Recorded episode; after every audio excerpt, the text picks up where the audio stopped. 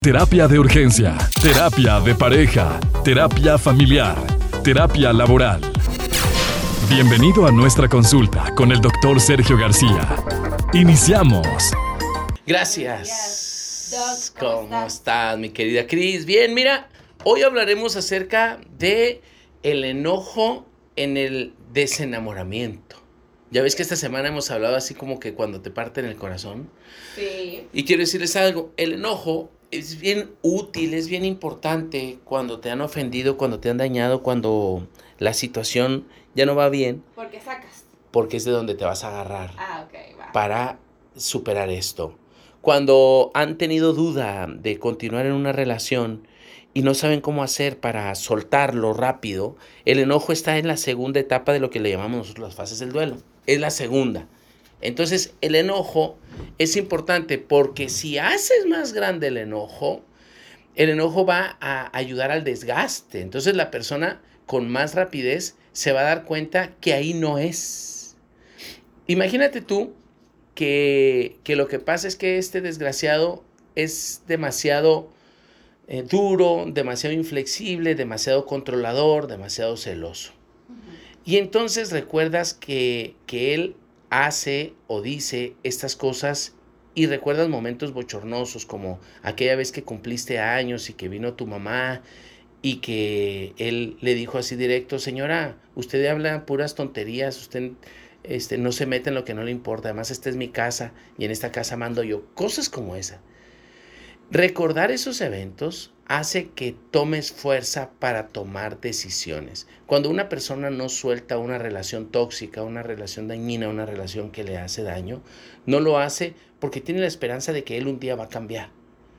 Pero cuando recuerda estos eventos y, y, se da cuenta que, el, que han venido pasando a lo largo de los últimos 18 años, porque ya tenían 18 años de relación, y que fueron iguales al principio, y que se han ido incrementando a lo largo del tiempo, entonces le da la fuerza necesaria para acumular la bolsa y sentir el peso en la bolsa. Imagínate tú que el daño que te ha causado eh, alguien en una relación, eh, se la pones en tu espalda. Pero luego con los besos y con los abrazos y con los arrumacos la eliminas. Bueno, cuando la persona está desgastada, lo que hace es agregar toda esta, todo este cúmulo de peso en la espalda, lo agrega y la persona se agacha, naturalmente que se, se dobla. Pero si ya le vas quitando también eh, lo, que, lo que te hace estar encantada o lo que te hace estar eh, todavía en un espejismo, que son los besos y arrumacos, lo que va a suceder es que se queda solo la carga.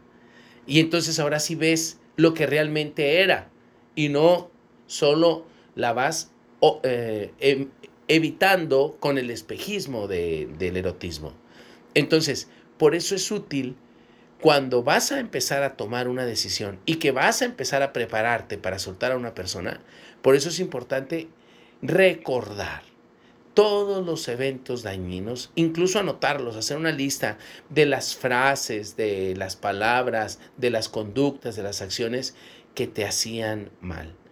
Eh, por ejemplo, que te escondió las llaves del carro para que no te fueras, o que te dejó encerrada y él se fue y tú querías ir a la fiesta de tu mamá porque cumplía años y que no pudiste ir porque te dejó encerrada o que no te dejó dinero para que pudieras salir con los niños y este desgraciado sí se fue tres días y tú no pudiste salir.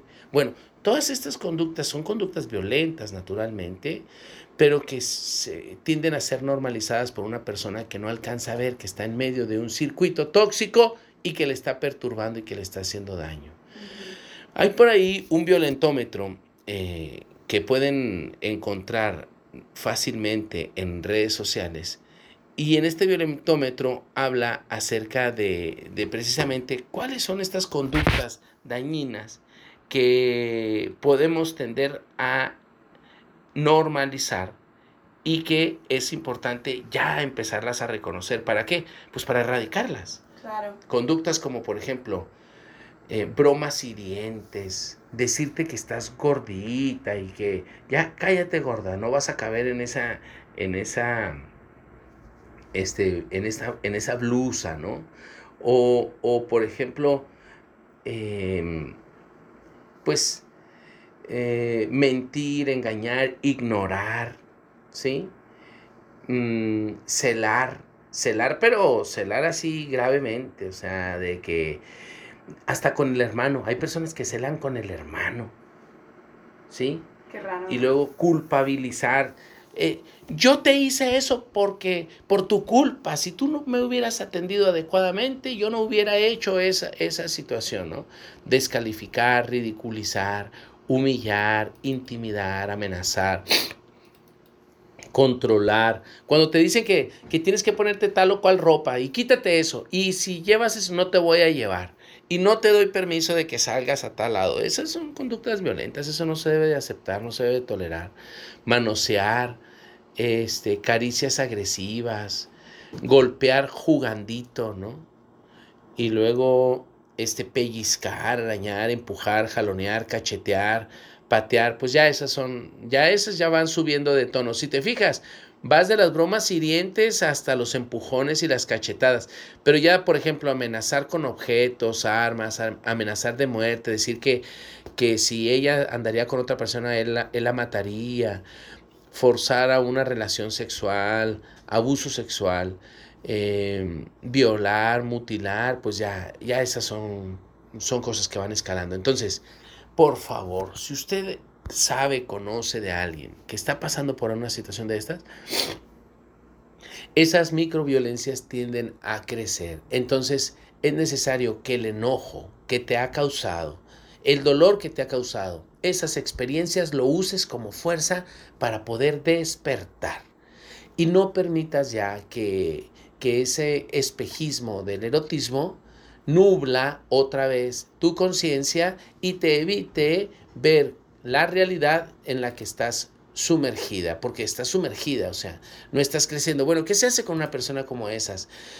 La independencia económica o eh, ser dependiente siempre va a ser una cárcel. Entonces, la independencia va a llevar a la persona a, a, mirar con más claridad. Cuando una persona trabaja, cuando una persona está reconociendo sus virtudes, cuando una persona está practicando eh, los talentos que tiene, la persona va a salir adelante. Pero si una persona está atrapada, no trabaja, no estudia, está nada más en la casa cuidando niños, lo único que está haciendo ahí, cuando tiene un hombre violento, cuando tiene un hombre que, maltrata, pues lo único que está haciendo es perpetuando la, situación.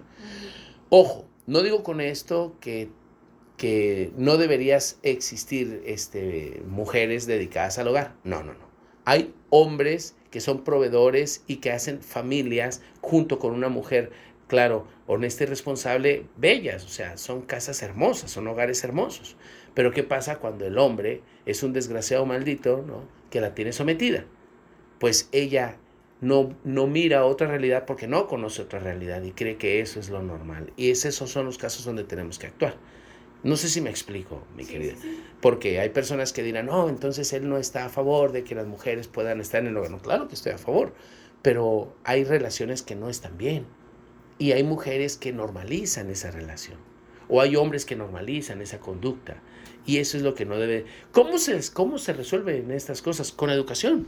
Este ejercicio que estamos haciendo ahorita de compartir estas ideas es un ejercicio educativo también. Y es para que nos demos cuenta de que algo no está pasando bien y que tenemos que hacer algo al respecto. Entonces, si sientes que algo no está bien ahí, pues pide ayuda. Mándame un mensaje a terapia de urgencia, ya sabes cuáles son los canales en internet, y analicemos tu situación. Y si algo tiene que cambiar, comienza cambiando tú. No esperes a que él cambie. Comienza, que el cambio comience en ti. Y te aseguro que ahí ya diste el primer paso del cambio de tu vida. ¿Qué te parece, mi querida Perfectamente bien. Comparte tus comentarios en nuestras redes sociales. Terapia de Urgencia o en Facebook e Instagram. Terapia de Urgencia